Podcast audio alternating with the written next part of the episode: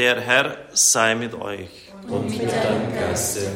Aus dem heiligen Evangelium nach Johannes. Ehre sei dir, o Herr. In jener Zeit sprach Jesus zu den Juden. Amen, Amen, ich sage euch, wenn jemand an meinem Wort festhält, wird er auf ewig den Tod nicht schauen. Da sagten die Juden zu ihm, jetzt wissen wir, dass du von einem Dämon besessen bist. Abraham und die Propheten sind gestorben. Du aber sagst, wenn jemand an meinem Wort festhält, wird er auf ewig den Tod nicht erleiden. Bist du etwa größer als unser Vater Abraham? Er ist gestorben und die Propheten sind gestorben. Für wen gibst du dich aus? Jesus antwortete, wenn ich mich selbst ehre, so gilt meine Ehre nichts. Mein Vater ist es, der mich ehrt, er, von dem ihr sagt, er ist unser Gott. Doch ihr habt ihn nicht erkannt. Ich aber kenne ihn. Und wenn ich sagen würde, ich kenne ihn nicht, so wäre ich ein Lügner wie ihr. Aber ich kenne ihn und halte an seinem Wort fest.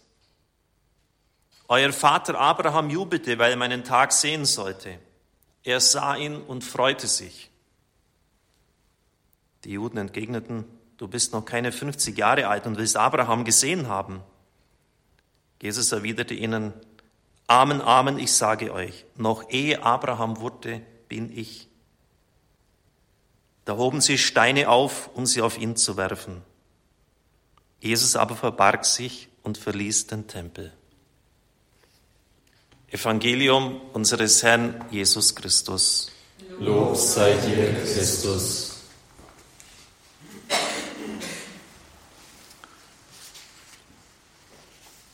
liebe Gemeinde, liebe Brüder und Schwestern im Herrn, die Lesung des heutigen Tages mit der Abrahams Verheißung, dass er dieses Land bekommen wird und viele Nachkommen sehen wird, ist im Hinblick auf den Satz des Evangeliums ausgewählt worden, noch ehe Abraham wurde, bin ich. Trotzdem meine ich, dass diese Lesung es wert ist, in sich betrachtet zu werden, hinsichtlich dieser Verheißungen im Hinblick auf die kommenden Kartage. Und ich möchte auch noch die andere große Verheißung des Alten Testamentes, nämlich an König David, mit hineinnehmen, dass sein Königtum auf ewig Bestand haben wird und dass immer jemand, Gott sagt sogar sein leiblicher Sohn, auf dem Thron Davids sitzen wird. Es sind gewaltige Verheißungen. Sind sie in Erfüllung gegangen? Provozierend gefragt. Ich lasse dich sehr fruchtbar werden. Völker werden aus dir entstehen. Generation um Generation wird das weitergehen. Einen ewigen Bund. Ein Bund, der niemals aufhört. Da muss ein fast frösteln angesichts solcher Verheißungen. Was mich manchmal ärgert, ist, dass man bei den Lesungen oft die entscheidenden Sätze, die zum Verständnis wichtig sind, auslässt. Auch hier wieder. Denn eingangs heißt es, und das war der Vers 2, der leider dann hier nicht erwähnt worden ist, Abraham war 99 Jahre alt. Naja gut, mit 99 kann man noch Kinder zeugen, aber bei seiner Frau dürfte es ein bisschen schwierig sein, denn im Kontext heißt es dann, sie war 90 Jahre alt, als diese Verheißung gegeben worden ist. Das dürfte also nicht so ganz leicht sein und so können wir gut verstehen, dass Abraham gezweifelt hat, steht auch in dem Text so. Wie soll das sein? Sarah fragt, wie kann ich noch das Glück der Mutterschaft bekommen in diesem Alter? Und dann bekommt er endlich den Sohn. Und dann sagt Gott dieses nächste Wort, das allererste, was er zu ihm gesagt hat, zieh weg. Er entwurzelt ihn, geh weg aus deiner Heimat. Und dann gib mir deinen Sohn. Ich bin kein Vater eines Kindes, aber habe viel mit Familien zu tun in der Seelsorge und kann mir vorstellen, was das bedeutet. Gib mir deinen Sohn. Lieber würden wir selber das Leben geben, als dass unsere Tochter oder Sohn stirbt. Und wie viel Land hat er denn gesehen zu Lebzeiten? Genau so viel, dass er und seine Frau ein Grab gefunden haben. Mehr nicht, keinen Quadratzentimeter mehr. Er hat es vom Hethiter Ephron bei Hebron gekauft für einen absoluten Wucherpreis 400 Silberstücke. Das war das ganze Stück Land, was er zu Lebzeiten sah. Er musste gleichsam in dieses Land hineinsterben, um es in Besitz zu nehmen. Er war gleichsam irgendwie Weizenkorn für die, die nach ihm kamen. Und man kann es ruhig ein bisschen pointiert formulieren. Sind die Verheißungen zu Lebzeiten nicht leer gewesen? Fast schon ein Hohn. War es bei König David, das ist ja die nächste größere Verheißungslinie, das nächste große Versprechen Gottes anders? Er ist in die Kriege gezogen. Und die erste öffentliche Erwähnung von ihm, wo er öffentlich auftritt, das ist der Kampf gegen Goliath. Krieg, Kampf, das war das Zeichen seines Lebens. Er hat das Heer Israels angeführt. Er musste dann fliehen nach dem Zerwürfnis mit Saul, wurde ein heimatloser Flüchtling, fast schon so etwas wie ein Desperado. Nach sieben Jahren ganz heftigen Bürgerkrieg ist es ihm endlich gelungen, die Nord- und Südstämme zu einigen aber das Unheil kommt von innen her dann. Abschalom, einer seiner Söhne, steht gegen ihn auf.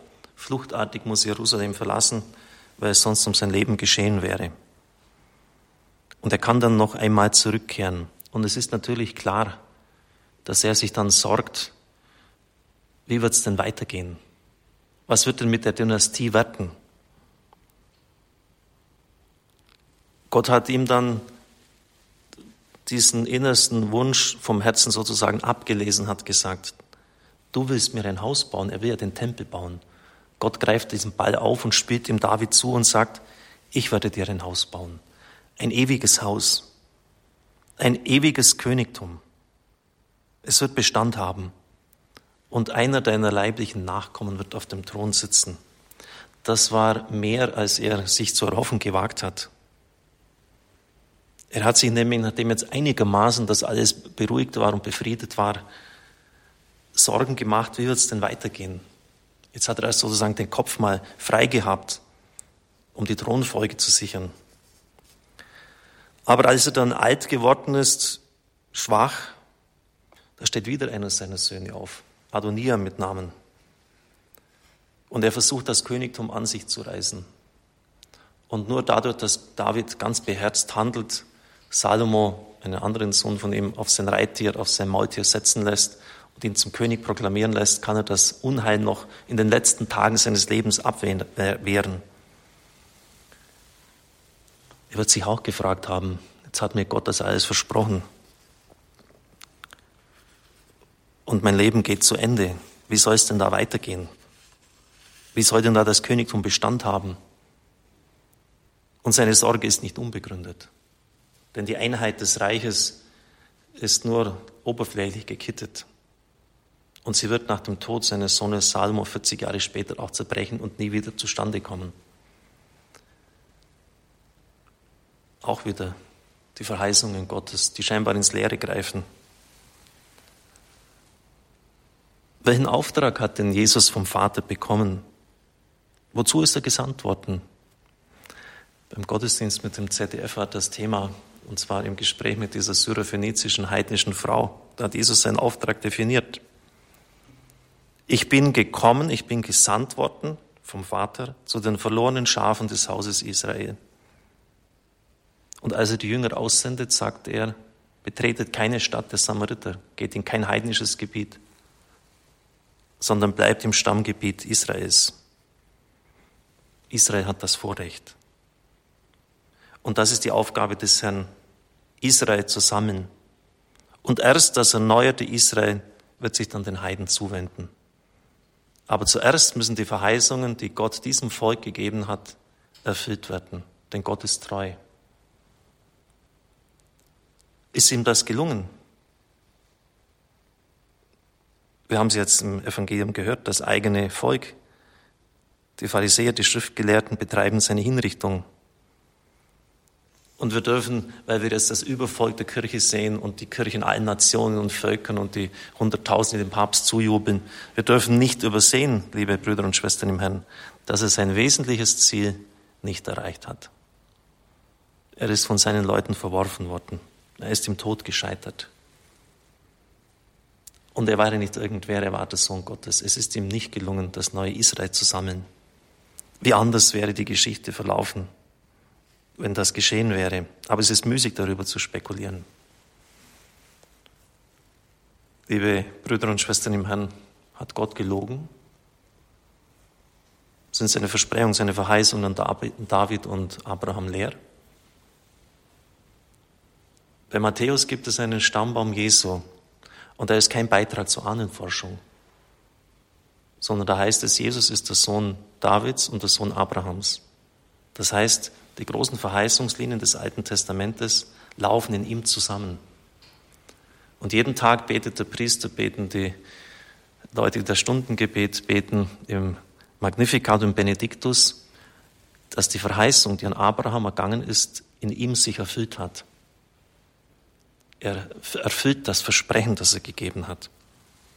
Und deshalb wird Jesus auch der Sohn Abrahams genannt. Und wir übrigens auch, wenn Sie das Neue Testament Hebräerbrief etwa lesen, wir sind Söhne im Sohn.